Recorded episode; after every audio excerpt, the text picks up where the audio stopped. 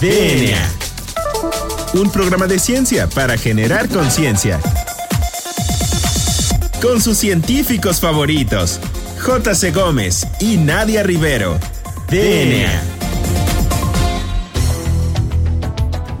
A una emisión más de este su programa favorito de divulgación de la ciencia, DNA. Soy la doctora Nadia Rivero y el día de hoy me acompaña el doctor Juan Carlos Gómez Berjan porque vamos a abordar un tema un poco pues controvertido, ¿no es así Juan Carlos? Fíjate que sí, Nadia, vamos a abordar un tema eh, muy importante porque eh, pues como nosotros hemos platicado en múltiples ocasiones en este programa, la intención del programa no es nada más eh, explicar la ciencia. Yo creo que hay mucha gente que lo hace muy bien, la doctora Julieta Fierro, el explicador, ¿no? Que lo explica y que ya lo dice, pero lo que nosotros queremos es que la gente vea qué hay detrás de la noticia científica, qué hay detrás del proyecto científico y quiénes están detrás. De la ciencia. Los actores. Entonces, en este, en este eh, eh, ocasión, invitamos a alguien muy especial, que es un investigador también, pero que ahorita nos va a platicar, ahorita platicas eh, bien si quieres, este, quién es, es el doctor Alejandro Valdés Cruz, ahorita nos platicas nada si quieres para que lo presentes para el público, pero que nos va a platicar porque también los científicos tenemos derechos laborales y también somos trabajadores. Ahorita él nos va a platicar y nos va, este, creo que tiene muy clara la, idea del, laborales de los científicos. Entonces, en esta ocasión, Nadia, ¿por qué no presentas a nuestro invitado? Claro que sí. Bueno, pues el día de hoy nos acompaña el doctor Alejandro Valdés Cruz, que es secretario general del CITIC Salud. ¿Y qué es el CITIC? Es el Sindicato Independiente de los Trabajadores en Investigación de Ciencias de la Salud. Entonces, doctor Alejandro Valdés Cruz, bienvenido a nuestro programa DNA. Muchísimas gracias por aceptar nuestra invitación. Muy bien, buenas tardes, muchas gracias por su invitación. Eh, el doctor es secretario de un sindicato. Eh, ¿Cuál es la situación laboral de los científicos en México en comparación con otros países? Bueno, siempre las comparaciones son complicadas. Eh, ser científicos implica problemáticas, eh, implica alta responsabilidad. En cada país implica una alta inversión de la sociedad, me refiero del Estado, para la formación de estos recursos humanos. Sin embargo, las comparaciones son complicadas en términos eh, generales porque depende del concepto o el plan que tenga cada país para el desarrollo de su ciencia. Hay países en Europa donde la mayoría del trabajo científico, de la investigación, la financian las, las instituciones privadas y la participación económica del Estado es poca y sin embargo el Estado tiene un papel rector muy importante. Hay otros países donde la rectoría de la ciencia la realmente el Estado y también el recurso, el recurso lo pone la mayoría, lo pone el propio gobierno. Entonces es complicado hacer comparaciones. Aquí en México, desafortunadamente, y lo digo así en serio, eh, muchos de los que hacen carrera científica piensan, se forman aquí en México poniendo los ojos en el extranjero, pensando más que nada en la posibilidad de que sea una carrera redituable, que le pueda tener no solamente la cuestión económica, ¿no? un ingreso mayor, sino también poder desarrollar de manera adecuada sus investigaciones. Aquí en México prácticamente eh, la contratación de investigadores noveles es muy poca, está prácticamente cerrada. Una, por muchos años no se han contratado, no se han abierto nuevas plazas para investigadores, son muy pocas. Eh, recuerdo, pues no sé, a mediados de los 90, de Juriquilla de la UNAM o la sede sur del Silvestar, y algunos centros que van creciendo, pero de hecho es muy poco el crecimiento comparado con el que se va formando en los posgrados. Entonces, este, muchos investigadores ven como única alternativa para poder eh, ejercer su carrera irse a, Europa o Estados Unidos en particular, porque con los, los postdoctorados, aparte de el valor académico que tienen estos, porque se le da mucha importancia aquí mismo en el país, pues es una forma de continuar con su carrera y muchos tienen todos los ojos puestos en México y desafortunadamente muchos los perdemos. Entonces la comparación es complicada. La misma pandemia nos ha puesto de cara ante, como ante lo sorpresivo, ante lo inesperado.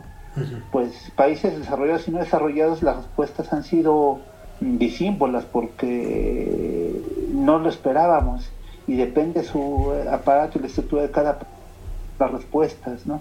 Unas mejores que otras, no quiero comparar porque todavía falta mucho para poder hacer el balance de lo que ahora sucede. Eh, lo que sí es cierto es que el crecimiento de la planta de investigadores está detenido desde hace muchos años. Es muy poca las posibilidades de crecer en números reales investigadores contratados por el Estado, por instituciones públicas e incluso las privadas. Eh, también la situación laboral, también muchos investigadores no se jubilan porque no, no tienen un plan atractivo de jubilación. si, si un investigador a nivel se jubila, en muchos casos no tiene una pensión que le permita vivir de acuerdo al nivel de vida que ha alcanzado. Pierde el SNI, pierde todos estos sobresueldos que, que se tienen por esta meritocracia y entonces eso cierra los espacios. Entonces, ¿cómo está la ciencia? Pues depende desde qué punto de vista lo veamos. Si ves términos laborales, sí, las condiciones en general, también claro por Estado, por institución, son precarias los investigadores. Si lo vemos en términos de capacidad de conocimiento, capacidad de innovación, sí, tenemos el nivel de cualquier país. ¿No? Muchos investigadores mexicanos, de hecho, se forman aquí en México y terminan trabajando en el extranjero a un nivel de cualquier formado en cualquier parte del mundo. Este, hay investigadores que vienen aquí a México a trabajar y hacen colaboraciones. Esa parte, vamos a decir, técnica intelectual, no la pongo en duda. ¿no? Los mexicanos que se forman en México tienen el nivel de excelencia que cualquier investigador de cualquier parte del mundo. Eso sí. Sin embargo, si ya nos ponemos en términos laborales, son pocas las instituciones que pueden hablar de una estabilidad laboral. Y en estas que se tienen estabilidad laboral o no son del todo precarias, pues la, la posibilidad de hacer una renovación o un incremento de su planta de investigadores pues es prácticamente nula porque los espacios están cerrados por tanto por las cuestiones de jubilación como la creación de plazas nuevas. Entonces, este, estamos, es difícil dar esa respuesta en comparación a otros países, pero ¿en qué? En capacidad intelectual, técnica, de inventiva, de creatividad, de aportaciones, creo que científicos mexicanos en general estamos al nivel de cualquier investigador del mundo. Si hablamos de condiciones laborales, ahí tendríamos que analizarlo. Habrá algunas instituciones o algunos investigadores que a lo mejor tienen condiciones adecuadas, pero la verdad es una minoría si no, no viviéramos en este mundo de, meritocracia buscando puntos para alcanzar cierto nivel de SNI o, cierto nivel de las becas de, que son sobre sueldos, bueno, que son estímulos, no son parte del salario. Entonces la respuesta es complicada, depende de dónde te, te pares. Si me preguntan, ¿la capacidad científico mexicano? Sí, es igual que cualquier investigador del mundo. Las condiciones laborales, mmm, pues unas bien, otras regular y otras muy malas, depende de qué me hables. No es lo mismo hablar de la Ciudad de México que los estados. No es lo mismo hablar de, la UNAM o el CINVESTAP que hablar de, no voy a decir, no voy a particularizar, que universidades estatales. No es lo mismo hablar de un investigador con, con plaza de titular tiempo completo o C que una persona de cátedras con ACIT o un ayudante investigador B de los Institutos Nacionales de Salud o un, investigador A. Entonces, hay diferencias, ¿eh? depende también del contexto en el que se encuentre. Por ejemplo, en el caso de nosotros, de los investigadores de los Institutos Nacionales de Salud, pues una se sorprende que existen investigadores en estos institutos. Sí, claro. Somos minoría. Pongo siempre el ejemplo del hospital infantil la planta son más de 5.000 y son 55 investigadores, 50, ¿no? Es el punto 01 de toda la planta. Y sin embargo, lo que le da estatus de hospital de especialidad es que se hace investigación. La investigación, exacto. Claro, sí, sí. Por ejemplo, en donde yo trabajo, que es el de psiquiatría, somos 120 investigadores de una planta de 2.000 más o menos, ¿no? Entonces, pero el que da el estatus de instituto, pues es la investigación. Entonces, para otros países también depende contra quién te compares y de qué parte te compares, ¿no? Incluso hay universidades o centros de investigación norteamericanos muy precarios, con muy escasos recursos, ¿no? Por este sistema de meritocracia. Depende, así como hacer una universalidad del, del investigador, pues tendremos que variarlo, tenemos que pensar en Claro. Doctor, en ese sentido, bueno, creo que nos ha quedado un poquito más claro, pues, por qué es necesario que los científicos empiecen a crear este, este tipo de grupos, de asociaciones, para poder mejorar sus condiciones laborales. Y, y en este sentido, doctor, ¿nos podría platicar brevemente sobre la fundación del CITIC Salud? ¿Qué es? ¿Cuáles son sus funciones? ¿Y cuál es su relevancia para la sociedad? El Sindicato Independiente de los Trabajadores en Investigación de Ciencias de la Salud fue fundado el 24 de mayo de 2019. Esto surgió de un amplio proceso de reflexión entre muchos compañeros que nos dimos cuenta que si bien las asociaciones, los grupos de investigadores pueden establecer preguntas, eh, hacer valer algunas condiciones particulares, eso no era suficiente para poder defender nuestros derechos laborales. Surgió de la conciencia de que éramos trabajadores de que todas estas situaciones de evaluaciones académicas, de falta de recursos, de falta de transparencia de la asignación de los mismos recursos, de las promociones y todo esto afectaba nuestros derechos laborales. Entonces, hacer conciencia de que éramos trabajadores y que no éramos de confianza porque no nos asignaron por un por dedazo, sino que hay un profetograma con un perfil que ese perfil lo debemos de cumplir. No, no es que un director nos asignó, sino teníamos que cumplir con cierto perfil para alcanzar el puesto que tengamos. Este, no manejamos recursos financieros, hacemos peticiones y la administración sabe si te los compra o no. O si no, aunque tú compres por una financiación externa, este, tú nunca tienes el dinero, ¿no? Oiga, pues es muy interesante todo esto que nos ha estado comentando en esta primera sección de la entrevista. Eh, ¿Qué le parece si dejamos hasta aquí la entrevista y en la siguiente sección seguimos profundizando en todos estos detalles tan interesantes del CITIC Salud? Entonces, amigos del auditorio, no se despeguen, ya regresamos. Esto es DNA.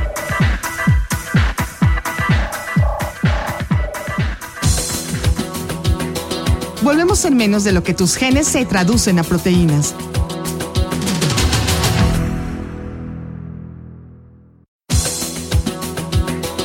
Ya recargamos ATP. Continuamos.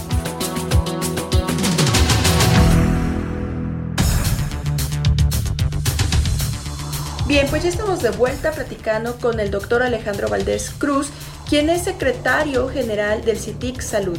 Doctor, en la sección pasada estábamos platicando acerca de toda esta formación de recursos humanos y, que lamentablemente y desafortunadamente se van al extranjero a buscar una oportunidad laboral ya que aquí no hay tantas como quisiéramos. Entonces, en su opinión, doctor, ¿qué cree que hace falta en México para estimular que los actores políticos, independientemente del color del partido, estén más interesados en temas de ciencia, inviertan más este, dinero en el desarrollo de la misma y también en la creación de plazas. El hablar bien de la ciencia siempre vista a cualquier corriente política. El asunto es todo el mundo apoya la ciencia, está con la ciencia. Sin embargo, ya cuando se van las partes operativas, ya cuesta trabajo.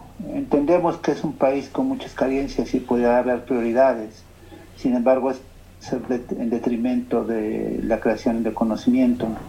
Si a cualquiera le pregunta uno si es importante la ciencia, va a decir que sí, pero entonces cuando ya entramos a las sutilezas de lo que esto implica, ya se vuelve más complicado, porque desafortunadamente en el imaginario tenemos a los científicos como personas desapegadas de la realidad nacional, de la realidad de cualquier realidad, o también nos ha pasado que que ¿por qué se sindicalizan si ustedes ganan mucho dinero y, están consentidos por el mundo?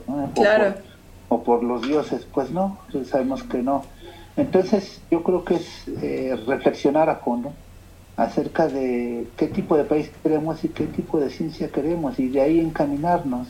No, eh, lo contamos con las personas del CONACID en un foro que hicimos. No solamente se trata de dar dinero y becas, sino de crear una infraestructura que nos permita desde 2016, alrededor de 6.000 personas se gradúan de doctorado en México, pero se calcula que una de cada tres personas con doctorado se encuentran viviendo en Estados Unidos. Suelen ejercer como investigadores postdoctorales durante años, años, años, años. ¿no? Y unos no pueden, no tienen la posibilidad de regresar a México si en un trabajo estable, los trabajos que se ofrecen son precarizados. Pues sí, lo poco que se invierte, pues se invierte para darle recursos humanos altamente calificados a otros países y tampoco allá están del todo contratados. Finalmente, si un postdoctorado finalmente es una beca, si se acaba ese postdoctorado, pues, pueden pasar muchos años por allá entre becas y becas de postdoctorado sin encontrar un trabajo estable. Y no solamente en México pasa, pasa en varios países. Entonces es reflexionar acerca de cómo invertimos este dinero, cómo creamos espacios donde se pueda ampliar la planta de investigadores, que no, no sea solamente un asunto de meter dinero y de comprar más aparatos, sino un, plan, un plan estratégico, un plan que permita maximizar los recursos, donde, por ejemplo, algo que nadie reflexiona, nada más es inefectivo, cómo rompemos los cotos de poder, donde hay grupos de interés, y no hay que negarlo, nosotros trabajamos en esto, sabemos, hay grupos de interés donde acaparan los pocos recursos y muy pocas veces se, se baja a los investigadores, a la mayoría de los investigadores estos recursos para poder trabajar de manera adecuada. Por ejemplo, ¿cuál es el compromiso de los estados para invertir en ciencia? Sí, se le echa mucha culpa con CONACYT, que es federal, pero en cada estado cuánto invierten. Por ejemplo, hemos llegado a los excesos de que en Veracruz, en la administración, esa eh, esa, este, esa terrible administración de Duarte, cuando dejó de dar dinero a la Universidad Veracruzana. Claro, sí. Y, hay que, y qué responsabilidad tenía el Estado para también con sus investigadores. Eh, por ejemplo, en el norte es totalmente distinto que en el sur, donde incluso hay universidades o espacios donde no hay investigadores, ¿no? Este, contratados por los espacios muy poquitos. ¿no? Entonces esa es, es complicado. Entonces, la responsabilidad de todos, no solamente el sí puede ser el que administra y tiene una alta responsabilidad como rector de la ciencia, pero los demás no podemos echarle toda la culpa, dejarlo todo en su camino. Sí, eso es muy interesante. Eh, eh, de hecho, eh, qué bueno que lo trae, porque bueno, se ha manejado que somos una hiperélite de desigualdad, lo cual pues no es cierto, ni tampoco a veces ve uno en los grupos que los alumnos a veces dicen, no, es que el doctor con sus miles de millones, eso no es cierto, y si es, es para unos cuantos, muy, muy puntualizado. Y, en ese sentido, doctor, hablando de, los políticos, los actores políticos, ¿sabe algo de la nueva ley de ciencia y tecnología? ¿Tiene alguna opinión como este secretario de, un sindicato de investigadores? Junto con distintas organizaciones, nos acercamos a la Coordinadora Nacional de Sindicatos Universitarios de Investigación y Culturas, en su signo nos acercamos eh, junto con ellos y otros actores, eh, nos hemos acercado a la Comisión de Ciencia de en la actual Cámara de Diputados y del Senado también. También hemos hecho foros con las personas del sabemos que, que para este año estaba mandatado, eh, debido a que se hizo la modificación en la Constitución, donde la ciencia o los productos de las ciencias, disfrutar de los productos de la ciencia es un derecho humano, se obliga a cambiar también la ley de ciencia y tecnología.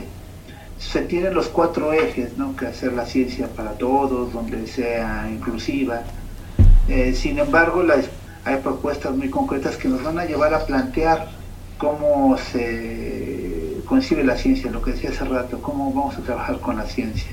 Formación de recursos humanos es una de las cosas que, que esta nueva ley debe considerar que vamos a hacer con los recursos humanos, la participación colegiada, que es muy importante, ser condiciones para trabajar en libertad intelectual, alcanzar y exponer y defender el conocimiento científico. No voy a decir nombres tampoco, pero a veces piensa que los científicos son dos o tres personas que salen en los medios y los entrevistan. Sí, sí, es cierto. Así que el representante de la ciencia es no eres utilidades, no, los científicos somos muchos, muchos, muchos y de muchas áreas de conocimiento.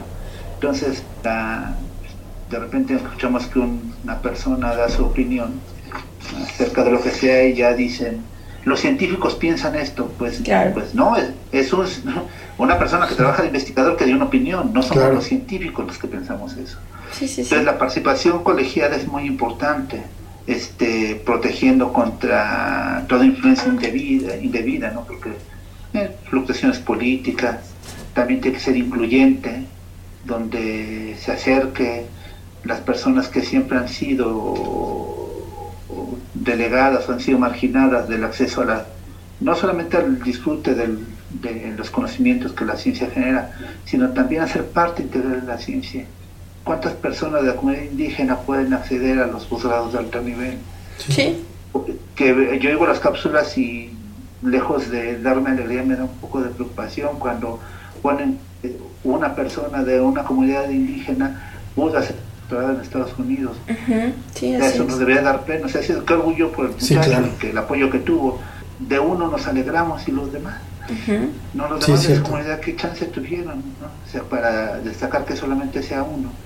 Sí, o, es una, o ese sí es una excepción entre esa regla de marginación completa, ¿no? porque no todos tienen esa posibilidad.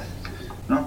Tenemos que fortalecer la comunidad científica, pero la comunidad, o sea, todos los investigadores somos parte de la comunidad científica, fortalecerla, trabajar en armonía para maximizar los recursos y orientar los esfuerzos en un solo sentido.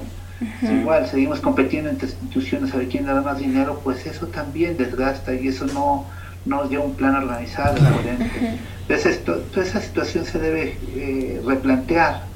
Lo vimos, grupos, grupos de interés que reclamaron los cambios de la ley del, del reglamento del CONACYT y ahorita están hablando de una ley que todavía no se conoce, o sea, las opiniones que están dando es sobre una ley que no conocen no claro. todavía no se conoce la propuesta concreta. Hay indicios de algo que se ha dicho, pero la, ley, la propuesta de ley concreta aún no se conoce. Otro problema que a veces, y yo creo que también se confunde mucho, que a excepción de los centros públicos de investigación con ACIT, eh, esta ley de tecnología puede regular las relaciones laborales, porque también a veces se, se, cae en esa idea de que, bueno, si se le da más dinero con ACIT, los, todos los investigadores de todas las instituciones vamos a estar mejor en automático, no, es otro canal, de claro, sí, en la que estés, ¿no? Porque también, ¿qué, están haciendo nuestros institutos y nuestras universidades para establecer un mejoramiento en nuestras condiciones para que podamos aportar más o que la ciencia pueda tener mayor influencia o mejorar? Esa, esa parte también va más allá del CONACYT, ¿no? de esta ley de ciencia. Entonces tenemos que ver que pues esa ley, eso sí, que no contravenga derechos laborales, que que sea factible, porque muchas veces tenemos el ideal de Europa o de Estados Unidos, pero pues las condiciones sociales de nuestros mismos centros de investigación no se parecen nada a ellos. Doctor, ¿nos puede decir los medios de contacto para este, si alguien está interesado en, información del CITIC o quiere a lo mejor unirse al CITIC? Eh, si quieren contactarnos, pues tenemos nuestra página de internet que es citic, eh, el Twitter es Salud al revés. Y el Facebook es CITIC Salud 5. Perfecto. Eh, en la página de citicsalud.org tiene toda la información, este, la forma de afiliarse, eh, sindicalizarse y asociarse no es pero no, no tiene que ser no tiene que haber intervención de ninguna autoridad, ningún directivo o jefe puede pedir no participen o que no sindicalicen, ¿no? hacerlos violaría la ley federal del trabajo. Eh, cumplimos todos los requisitos que, las leyes eh, solicitan y estamos trabajando para lograr un contrato colectivo de trabajo que permita eh, terminar con la precariedad laboral los investigadores en ciencias médicas y de investigadores actualmente tenemos. Pues muchísimas gracias por acompañarnos el día de hoy. Esperamos tenerlo próximamente en nuestros micrófonos, pues platicándonos ahora sobre su trayectoria académica y sus líneas de investigación. Bueno, también agradecemos a nuestro productor, Hernán Nájera. Yo soy la doctora María Rivero. Yo soy el doctor Carlos Berja. Y esto fue DNA. Por la mañana yo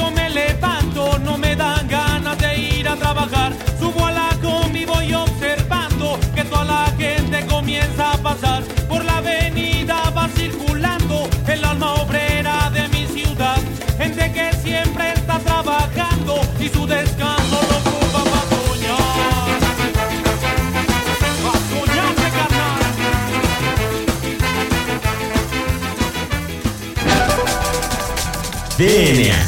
La materia no se crea ni se destruye, solo se transforma. Nos vemos en el próximo programa de DNA, un programa de ciencia para generar conciencia.